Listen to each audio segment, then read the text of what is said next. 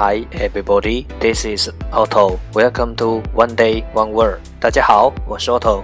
您现在收听的是荔枝 FM 幺四七九八五六，图听每日十五分钟英语之每日一词。欢迎收听，欢迎订阅。I want you to be my friend. We'll make it to the world ends.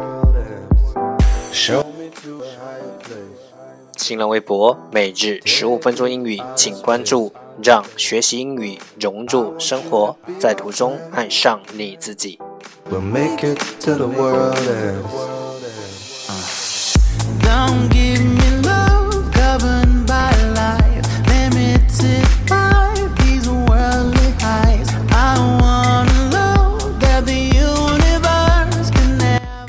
让我们一起简单的坚持每一天。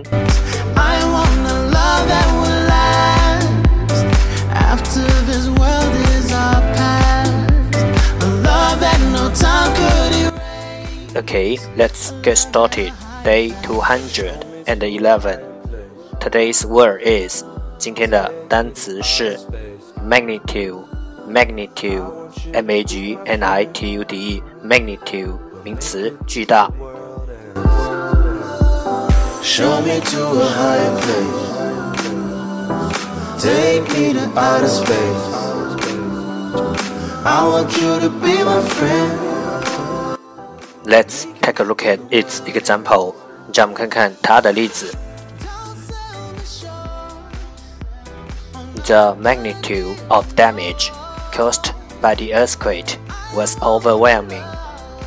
地震带来的巨大破坏是无法抵挡的。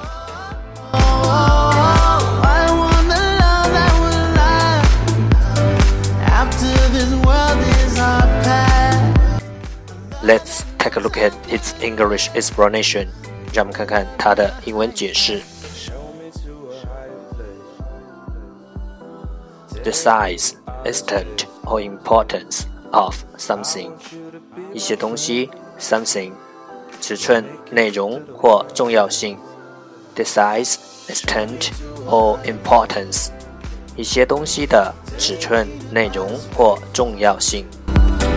I want you to be my friend. We'll make it to the world. Let's take a look at its example again. 让我们再看看它的例子。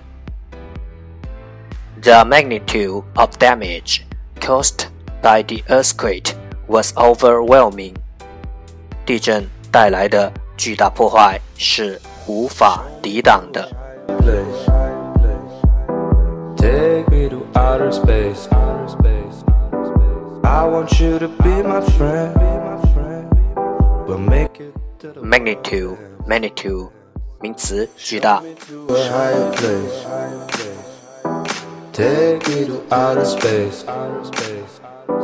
I want you to be my friend. We'll make it to the world. That's all for today. 这就是今天的每日一词。欢迎点赞分享，欢迎用听到的单词或坚持的天数评论，欢迎用荔枝 FM 录节目来投稿。欢迎和我一起用手机学英语，一起进步。See you tomorrow. 明天见，拜拜。To a